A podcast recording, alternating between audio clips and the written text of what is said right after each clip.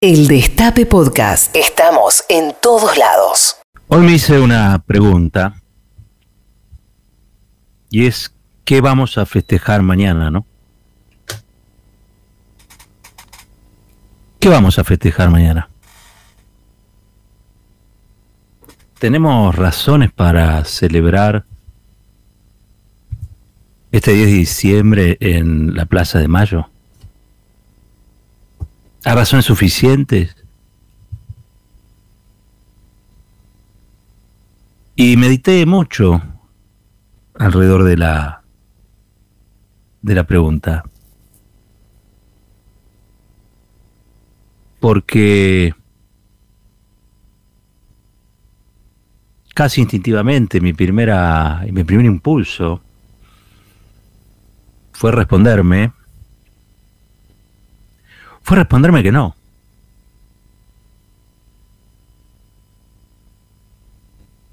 Entre otras cosas porque venimos tratando de levantar nuevamente vuelo después de, una pandemia horrible.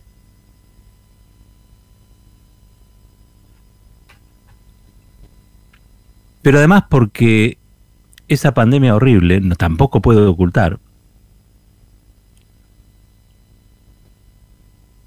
que hay cosas que han resultado insuficientes de parte de un gobierno que generó muchísimas expectativas, ¿no? Entre otras cosas, para serle franco, eh, la detención de Milagro Sala es un yunque para este gobierno.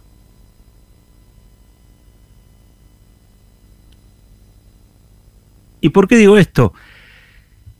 Porque cada militante se mira en el reflejo de Milagro Sala.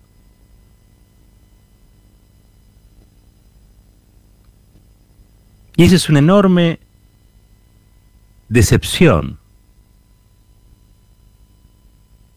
Es una enorme decepción saber que si uno construye, organiza, y da la pelea contra un señor feudal y da la pelea contra una corporación económica como la de Blaquier, nada más y nada menos que el dueño de Martínez de Oz, en términos ideológicos. Entonces puede morir en la dictadura o puede también estar casi seis años presa, como presa por razones políticas, y estar presa de una manera en la que ni siquiera un gobierno de tu signo político te puede rescatar. Entonces, por un lado es una decepción y por otro lado es un. Es casi, yo diría, el dibujo de la impotencia. Dibujame la impotencia. Y grabateas milagro.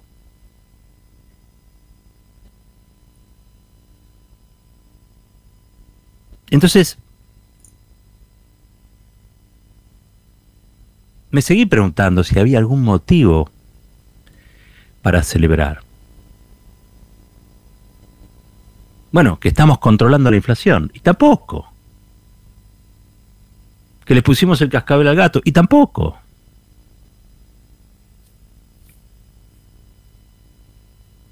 Que las corporaciones, todas juntitas, decidieron de un día para otro aceptar el control de precios y están felices. No, no, no, no es así. Lo ponen a Feletti para que controle los precios, para que baje los precios, y al único que parecen bajarle el precio es a Feletti. Ni siquiera nombrándole a quien él eligió como su mano derecha para una tarea de carácter estratégico, porque atacar la suba de precios es defender el bolsillo popular, y este es un gobierno popular. todo eso hace que sea un barullo y es en ese barullo que yo me pregunto, ¿qué cosa vamos a festejar?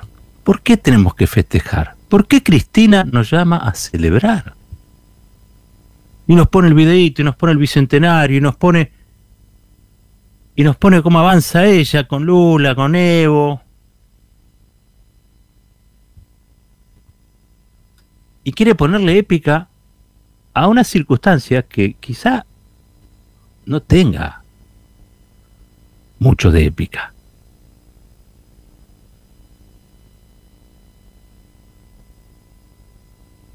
Mi ánimo está por el piso. Y mi ánimo está por el piso como el ánimo de muchos y de muchas. Y ya sé que Jaureche dijo que ninguna batalla, ninguna guerra se pelea sin la felicidad, sin la felicidad sos derrotado antemano, todo lo que quiera. Pero si en 2010 hubo épica, es porque estaba claro que había un gobierno que quería luchar. Y estaba claro contra quiénes quería luchar. Y que quería luchar además para asegurar el bienestar del pueblo. Entonces, ¿cómo no va a haber épica? ¿Qué importa perder si la bandera es justa? Pero no está claro. Sin embargo, una vez que salí de mi primer impulso y me puse a pensar en que convocaba a Cristina, en que viene Lula, en que está Alberto, que si yo, sinceramente, en un gobierno de Cristina, Alberto yo le aseguraría un puesto a la par resolviendo cuestiones internacionales. La verdad es que Alberto Fernández ha sido, como presidente, un presidente capaz de asumir y tomar en sus manos la causa latinoamericana, la causa de la patria grande, e impulsarla así, con una vehemencia que en otros asuntos no le aparece. O por lo menos yo no le veo. Quiero ser justo con él y quiero ser justo conmigo.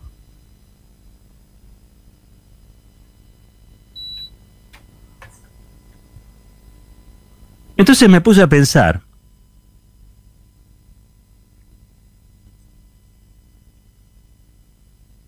si esta reunión de dos víctimas del loafer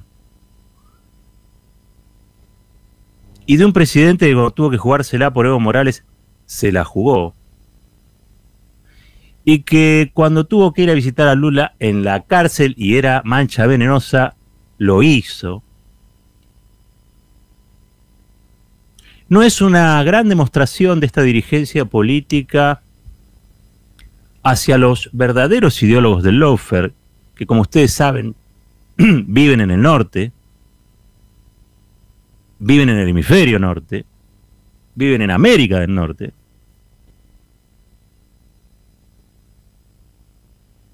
Me pregunté si no era una señal lo suficientemente fuerte, robusta, importante, de decir nos quisieron meter preso, nos quisieron matar y estamos vivos y estamos en libertad.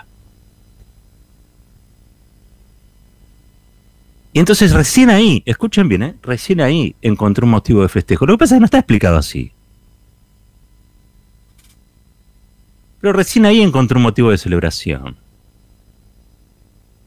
Y es que las dirigencias populares, perseguidas en este plan Cóndor 2, lograron sobreponerse en compañía de sus pueblos y pusieron en crisis una estrategia de dominio regional, y lo tengo que decir, lo tengo que decir, del Departamento de Estado, en su patio trasero. No es el no al ALCA, claro que no. No está en la Argentina Joe Biden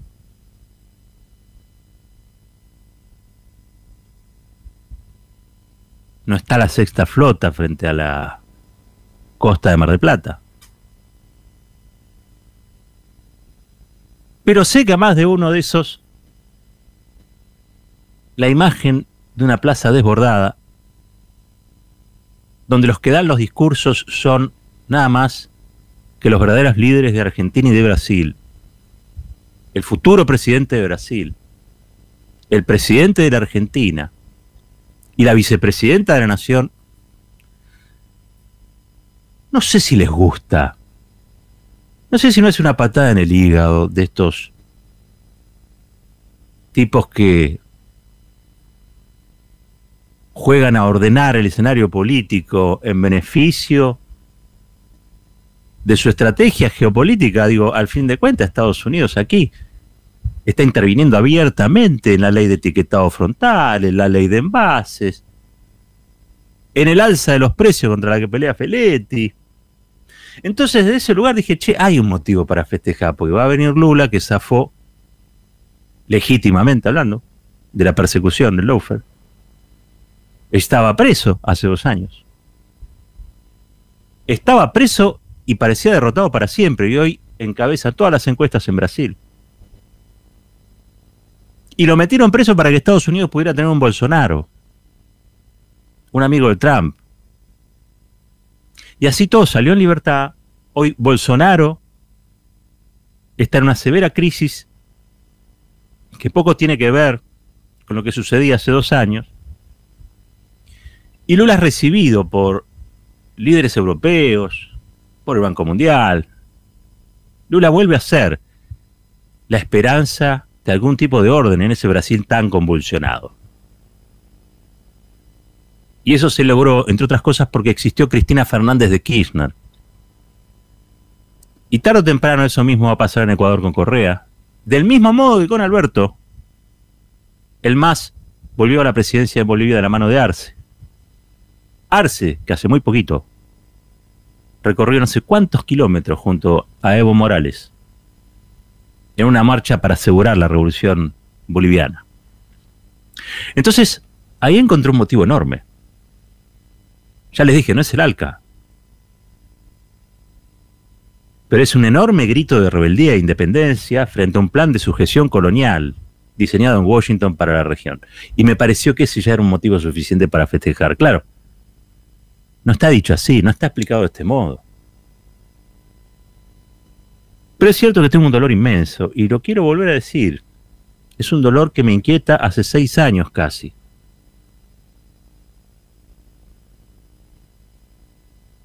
Porque si pudimos garantizar que Lula esté libre, que Cristina esté en libertad y sea vicepresidenta, que Evo haya salvado su vida, que Xiomara Castro haya ganado en Honduras, si pudimos asegurar todas estas cosas, ¿cómo no podemos liberar a Milagro? ¿Cómo no podemos liberar a Milagro? Me lo pregunto una, me lo pregunto dos veces, me lo pregunto cien veces. Y no le encuentro explicación. Pero aparte, ¿saben qué? Y en esto quizá esté pecando de ignorante. Porque quizás están llevando innumerables, ingentes este, gestiones fuera de la órbita de lo público, clandestinas, más secretas, tratando de que el señor feudal Morales en Jujuy afloje la rienda sobre el Poder Judicial y Milagro recupere la libertad plena. Quizá eso esté sucediendo y yo no lo sé. Nadie me lo ha avisado, no es tampoco lo que dicen o saben los que están cerca de Milagro. Y cuando pregunto en otros lugares, me contestan que me hacen una especie de revoleo de ojos. Que no llego a interpretar si es que sí o si es que no. Entonces mañana, que es el 10 de diciembre, es el Día de los Derechos Humanos, el Día Internacional de los Derechos Humanos, Ahora que la Argentina ha sido elegida para presidir nada más y nada menos que el Consejo de Derechos Humanos de las Naciones Unidas, es decir, un reconocimiento que nos pone a la vanguardia en defensa de los derechos humanos, yo veo que es un verdadero papelón que Milagro Sala siga presa bajo un gobierno que defiende los derechos humanos. Es un gobierno que defiende los derechos humanos, pero que en este caso pareciera ser impotente. cuando un señor feudal como Morales le tuerce el, brazo y no permite hacer justicia con Milagro Sala y deja que en pleno territorio argentino y bajo la gobernanza de un gobierno nacional, popular y democrático, una dirigente social como Milagro Sala, una presa política como Milagro Sala, siga detenida. No importa si es domiciliario, el arresto, si no sé qué. Sigue presa. Milagro Sala no puede caminar por el país. Porque se le antojó al pequeño gobernador de Jujuy que teniendo una mujer así, los otros lo ven poderoso. Un verdadero salvaje. Y me van a decir a mí que el gobierno nacional no puede hacer nada con eso. Hoy averigüé con más detalle, pues yo tenía entendido que el presidente podía indultar. Pero la verdad me dicen que no. No puede indultar. Porque yo dije, mirá qué fenómeno. Aparece Lula en el escenario, está Cristina, Alberto, se da una vuelta a Evo. Correa, creo que anda por acá todavía, se sube al escenario. Pepe Mojica, lo traen así, está medio pachucho. Y anuncian desde el escenario que el gobierno indultó a Milagro Sala. Imagínate, si no hay motivo para celebrar y festejar. Pero me dicen que el presidente no puede indultar. Que el presidente no puede indultar. Bueno, ¿qué puede hacer el presidente? Me puse a averiguar. Y el presidente lo que puede es ordenar, mandar un proyecto o reactivar los que seguramente andan por ahí de intervención del Poder Judicial de Jujuy. Razones sobran. Porque no solamente la prisión de Milagro Sala, sino que la Corte Interamericana de Derechos Humanos es la que en su momento libró una cautelar por la cual Milagro no está en una leonera, no está en una cárcel común, sino que está en su casa. Eso fue después de que la Corte Interamericana lo exigiera varias veces por incumplimiento del gobierno de Mauricio Macri y del gobierno de Salvaje de Morales. Y la verdad es que Milagro tendría que estar en libertad. La Corte no trata su caso, el presidente dice que no puede indultar, pues entonces ¿quién lo tiene el bonete? ¿Saben quién pidió la intervención del Poder Judicial de Jujuy? Es Nopec, nada más y nada menos que el cuñado de Morales. El cuñado pidió la intervención del Poder Judicial, porque dijo que el Poder Judicial no es independiente. Algo lo, lo debe conocer, ¿no?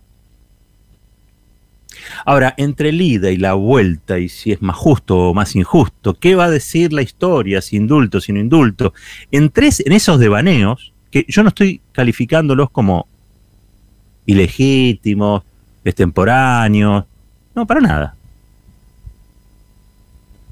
Mientras eso sucede, Milagro está presa. Entonces, para que tener una, un festejo completo mañana, lo que yo diría, para tener un, un motivo de celebración completo, además de festejar que el Loafer no se salió con la suya y que Lula está libre, que Cristina está libre y que Alberto pudo acompañar a Evo y que Evo está vivo cuando lo querían matar.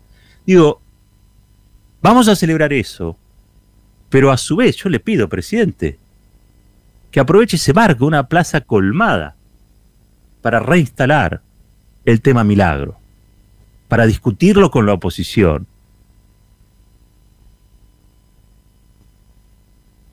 Porque un gobierno, al fin de cuentas, también es las cosas que hace, así como las cosas que no hace. Y muy probablemente los mercados,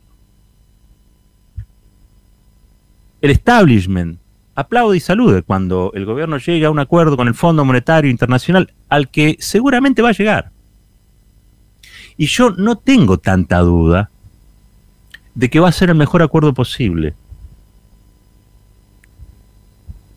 Estoy casi, les diría, convencido de que va a ser el mejor acuerdo posible en un contexto en el que, como vemos, estamos festejando que no metan preso a Lula o que no maten a Evo Morales, con lo cual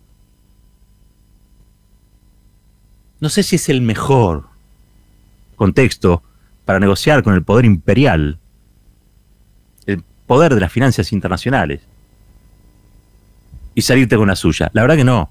Salirte con la tuya en un contexto así, casi diría yo que es sobrenatural. De todos modos, siempre hay que intentarlo. Intentarlo. Porque el pecado es no intentarlo, ¿no? El pecado es entregarse de pies y manos. El pecado es levantar la mano para votar el ajuste. Hoy hablamos con Daniel Goyán, el diputado, me dijo, mira, yo vi el presupuesto. El presupuesto 2022 no tiene recortes, no es un presupuesto de ajuste. Me lo dijo Daniel Goyán. Lo comparto con ustedes. Le creo Daniel Goyán. Le creo. Después están las otras discusiones. Si la deuda es legítima, es fraudulenta o no, si hay que ir al Tribunal de la Haya. Para mí todo eso sirve. El sábado va a haber una marcha de la izquierda. En contra del pago de la deuda externa. Todo sirve, me parece. Para la negociación con el fondo sirve todo. Y sobre todo sirve que aparezca gente diciendo no hay que pagar. Porque para todo lo demás ya tenés al establishment, la televisión, los diarios, este, el Club de París, ya todos están pidiendo que haya acuerdo. Entonces digo, que aparezcan otros diciendo, no, miren, la verdad no podemos pagar algo que es injusto. Si decís eso, que es tu propuesta de máxima, quizá en la negociación obtengas algo mejor para, para tu pueblo, ¿no? Pero dicho todo eso, al gobierno lo van a saludar, lo van a, festejar, porque el FMI, entre otras cosas, ese acuerdo se lo va a hacer votar a la oposición. Ya se los digo, lo dije una vez, lo vuelvo a repetir. Cuando esté el punto de cocción, va a levantar el teléfono el señor Fondo Monetario, Cristalina Georgieva, quien sea, y a todos estos que se hacen los vivos, Tetá, Milei, Tete, Mario Negri, Blustó, a todos les va a hacer levantar la mano y le va a hacer votar lo que arregló con el gobierno argentino.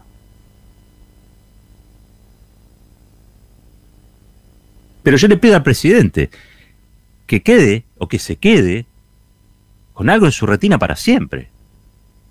La satisfacción y el goce de ver ante una plaza colmada que él hace lo justo para liberar a Milagro Sala, lo que esté a su alcance, o que pide una vez más por su libertad,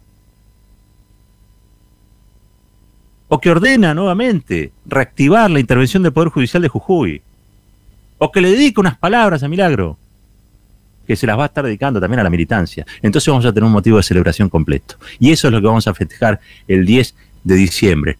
Porque saben que con Loafer no hay democracia. Esto es fuerte al medio. El Destape Podcast. Estamos en todos lados. El Destape Podcast.